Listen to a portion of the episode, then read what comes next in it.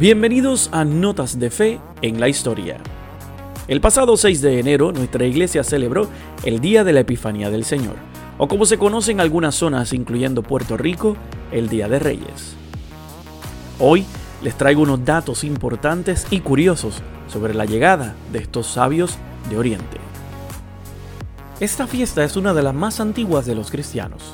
Se inició en Oriente y luego pasó a Occidente hacia el siglo IV en la Edad Media, la Epifanía pasó a conocerse más como la fiesta de los Reyes Magos.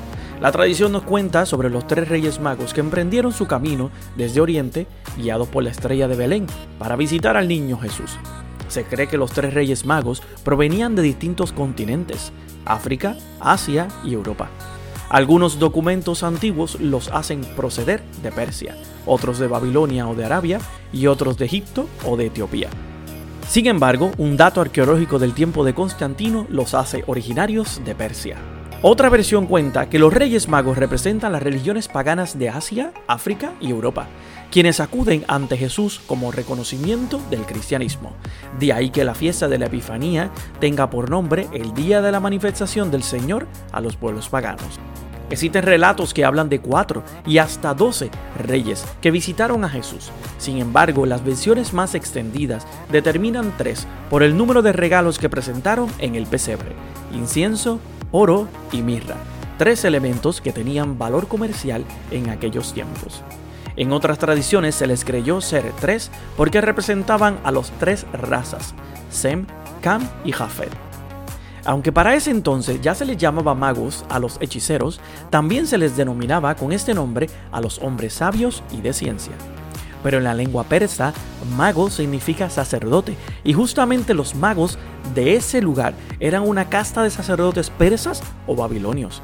Es en el Evangelio de Mateo donde se menciona la existencia de unos magos que buscaban en los cielos la estrella de Belén, aunque no especificaba cuántos eran ni sus nombres.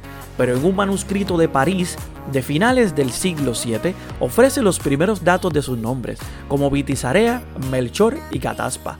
La tradición los adoptó y al paso de los años sus nombres cambiaron a Gaspar, Melchor y Baltasar. Tradicionalmente los Reyes Magos fueron guiados por una estrella que apareció en el oeste, aunque otras explicaciones afirman que podrían haber sido Sirio, la estrella más brillante del cielo nocturno vista desde la Tierra, o incluso un cometa. Algunos datos astronómicos indican que al parecer se debió a la cercanía o a la conjunción de Saturno y Júpiter en la constelación de Pisces, aunque en algunos países de América Latina se acostumbraba mencionar al cinturón de Orión que conformaba las tres estrellas como los tres reyes que iban camino a entregar los regalos a los niños. En Tizimín, específicamente en el Yucatán, se encuentra el segundo santuario más importante del mundo dedicado a los tres Reyes Magos, donde cada 6 de enero se reúnen peregrinos de distintos puntos del estado.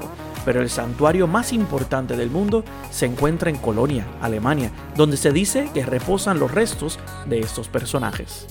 Leyenda o realidad, los Reyes Magos se han vuelto parte de la tradición navideña de varios países de habla hispana, donde además de ser visto como personajes que premian a los niños cada 6 de enero por su buen comportamiento durante el año, también forman parte de los nacimientos que las familias exponen en sus hogares.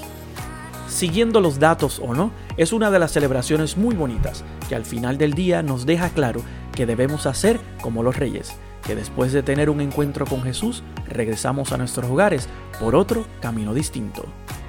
Si deseas conocer más sobre estos personajes, síguenos en las redes sociales y recuerda escuchar Notas de Fe y Vida todos los jueves por tu aplicación de podcast favorita.